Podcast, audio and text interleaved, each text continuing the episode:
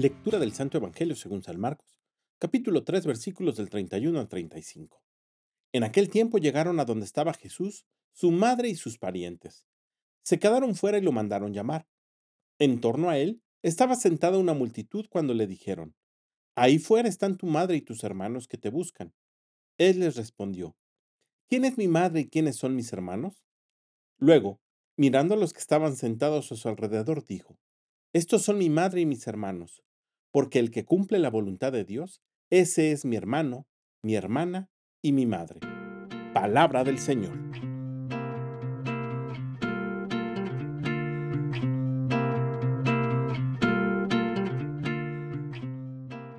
Hay quien después de escuchar este Evangelio piensa que Jesús reniega de su madre, pero nada más falso.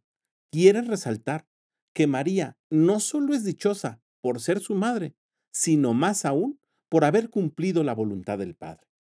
Eso la hace su hermano, su hermana y su madre. Y de la misma manera, tú y yo estamos invitados a convertirnos en el hermano, en la hermana y en la madre de Jesús. Lo único que se necesita es cumplir la voluntad del Padre. Y la voluntad del Padre para nuestra vida no es otra más que vivir en plenitud y en felicidad.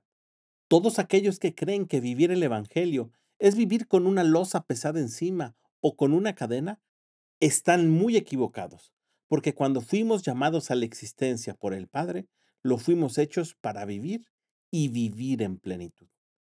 Pidamos por tanto al Espíritu Santo que nos enseñe precisamente eso, a ser capaces de vivir íntegra y dignamente el llamado para el que hemos sido hechos, vivir en felicidad y en plenitud.